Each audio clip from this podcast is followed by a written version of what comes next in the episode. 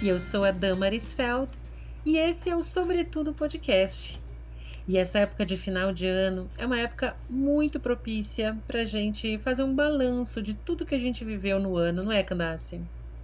Isso mesmo, Damaris. Até porque são muitos encerramentos e tudo que a gente vê ao nosso redor nos convida, seja na televisão, seja nos aplicativos que a gente mais acessa, eles nos convidam para essa reflexão, eles mesmos trazendo a nossa retrospectiva do ano de consumo, né? Sim, e daí quando a gente para para olhar, a gente olha, nossa, mas isso foi esse ano ainda, parece que faz tanto tempo, né? Coisas que aconteceram lá em janeiro e fevereiro coisas pequenas e grandes que mudaram a nossa vida de alguma maneira e a gente nem lembrava que tinha sido esse ano. Quando a gente se acostuma bem com uma mudança, é, parece que já sempre foi assim, né? E quando uma mudança vem e ela é um pouco mais difícil de digerir, de a gente se acostumar, às vezes parece que foi ontem e a gente não se acostuma mesmo, né? Mas é interessante esse período para fazer essa retrospectiva, esse olhar para trás a partir da perspectiva que a gente tem hoje. Isso mesmo. Por falar em mudanças, por exemplo, uma mudança desse ano na minha vida foi incorporar as palavras genro e nora no meu vocabulário. Olha Eu confesso só. que demorou um pouquinho, né? A gente tinha filho, a gente tinha namorada, a gente tinha irmão, a gente tinha sobrinho, mas genro e nora eram palavras que ainda não faziam parte do meu vocabulário.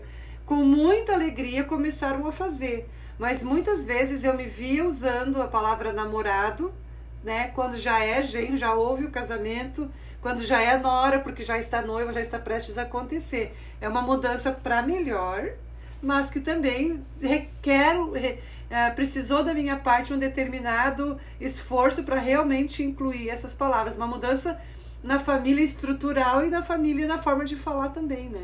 Sim, e começa por uma mudança, como se diz hoje em dia, do mindset, né? Da, do nosso pensamento, como a gente pensa naquela pessoa ou naquela situação a partir de agora que o status mudou, que a situação mudou, né? É bem interessante.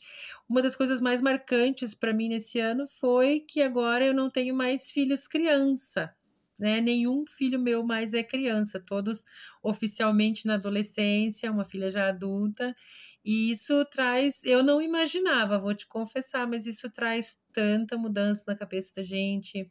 É, para mim, particularmente, uma uma redefinição assim do meu papel como pessoa e como mãe também e da minha contribuição na família, aquela coisa assim, então qual é a minha importância na família? Porque você sabe que a criança fica muito mais apegada a gente e o adolescente já está partindo para o mundo, né? Eles querem, eles têm uma outra disposição mental. A gente até conversou bastante sobre isso no, sobretudo podcast na temporada adolescência.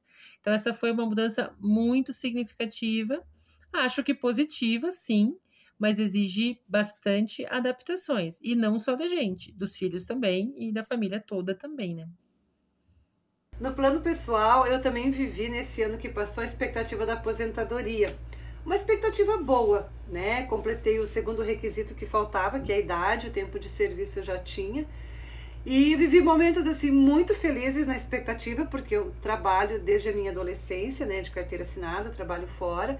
Então, uma expectativa de ter uma vida que eu nunca tive, de trabalhar meio turno inicialmente, depois parar completamente, mas ao mesmo tempo muitos momentos de pânico. E daí o que, que eu vou fazer? Porque a aposentadoria vem quando a gente não tem mais filhos em casa, nem filhos pequenos, nem filhos adolescentes, né? Os filhos já estão no mundo fazendo a vida deles. E eu sempre fui aquela profissional e tudo que eu fazia num feriadão, num fim de semana era bom porque durante a semana eu tinha uma ocupação. E agora que eu vou ter tempo para isso, né, o tempo todo, então tinha momentos que vinham momentos de pânico, assim, alegria misturada com pânico, porque isso que você falou, né, a gente se redefinir no nosso papel. Eu vou ser uma pessoa que eu ainda não fui, né, uma pessoa aposentada, trabalhando meio turno. Em outros momentos o pânico vinha assim: e o que, que eu vou fazer com todo o meu conhecimento? O que, que eu vou fazer com tudo que eu sei? Se agora eu vou sair desse ambiente de trabalho onde isso era útil, era importante, onde tinha pessoas que precisavam de mim. Então, é uma alegria, uma ansiedade boa, não uma ansiedade ansiosa, mas uma ansiedade gostosa de ver como vai ser, né? Uma expectativa de como isso tudo vai acontecer. Sim. E foi esse ano de 2022, né, que, que aconteceu. Que coisa boa, né? Assim, você estava falando, eu estava pensando aqui, é, ser uma pessoa que eu ainda não fui, ou estar numa situação que eu ainda não estive. Que interessante, me impactou agora isso que você falou, porque, de fato, é, se a gente parar para pensar, a cada ano a gente vai ser uma pessoa que a gente ainda não foi, porque aquele tempo é novo, a gente não viveu ainda. Mas muitas vezes a gente escolhe ir para o novo ano que vai começar sendo aquela mesma velha pessoa e não tentando mudar coisas que a gente poderia mudar. Né? Eu, me, me veio esse pensamento, assim, conforme você ia falando. E sabe que esse ano eu vivi uma coisa na, na, no quesito da saúde, uma coisa que outras pessoas já viveram, até muitos compartilharam comigo ao longo do ano. Inclusive, eu descobri quantas pessoas também têm esse problema, que eu não imaginava que era tanto assim. Esse ano eu tive um problema de saúde relacionado a uma hérnia de disco na lombar.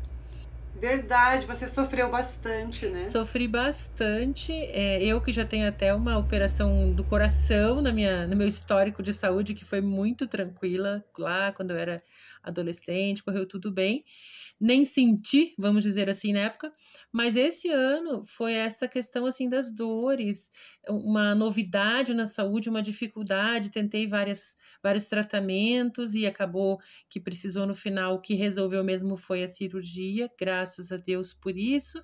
Foi tudo bem, estou me recuperando bem, mas o que eu vivi nesse período foi algo assim importante, foi difícil, não foi fácil nem tranquilo, foi difícil, mas eu fico feliz que já esteja para trás, já esteja no retrovisor e me ensinou muita coisa também. Eu, eu penso muito isso, que Deus me ensinou muita coisa para minha vida pessoal, para minha vida familiar. E uma delas foi assim ter empatia, mais empatia com as pessoas que sofrem desse tipo de problema.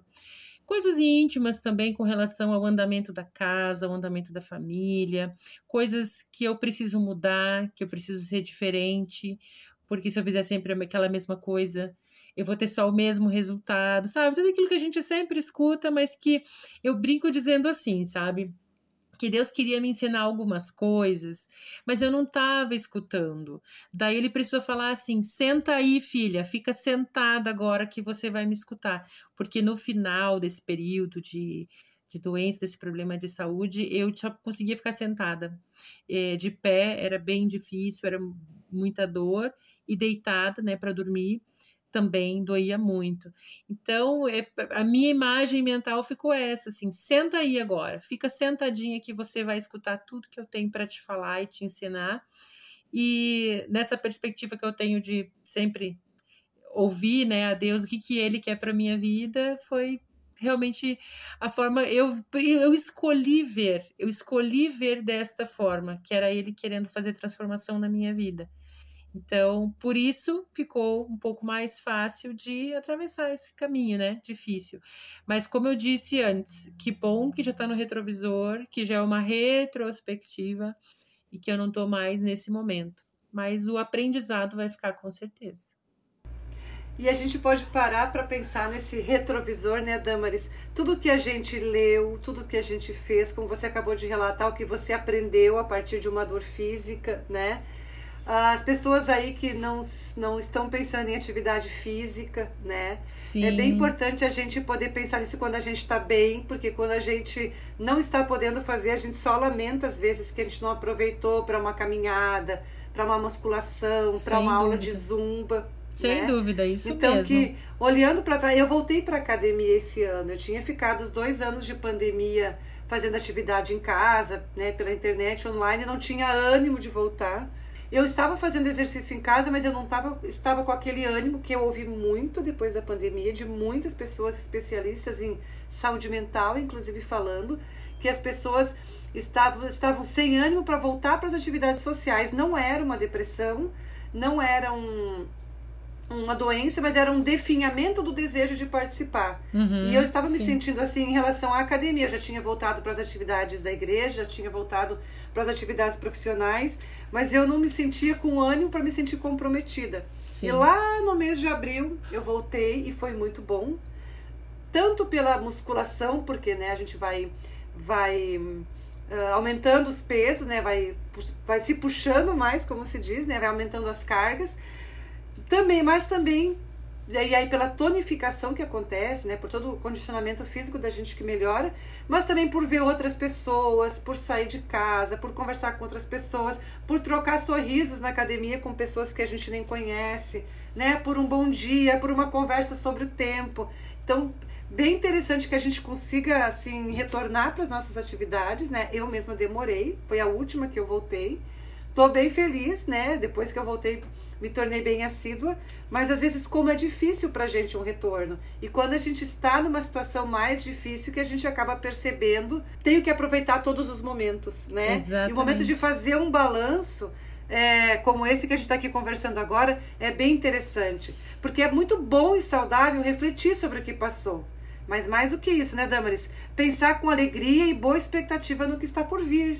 Exatamente, porque tem todo um novo ano aí pela frente, coisas novas que a gente pode fazer, pensar, sentir. E quando a gente olha no retrovisor, na retrospectiva do Sobretudo Podcast, a gente pensa em todas as pessoas que estão aí ouvindo a gente, todos os episódios que a gente passou, quanta coisa a gente viveu e aprendeu. E nós somos muito agradecidas e muito felizes por contar com você que está aí ouvindo o nosso podcast e certamente queremos contar com você, com a sua audiência no ano que vai começar. Feliz e abençoado ano novo para você!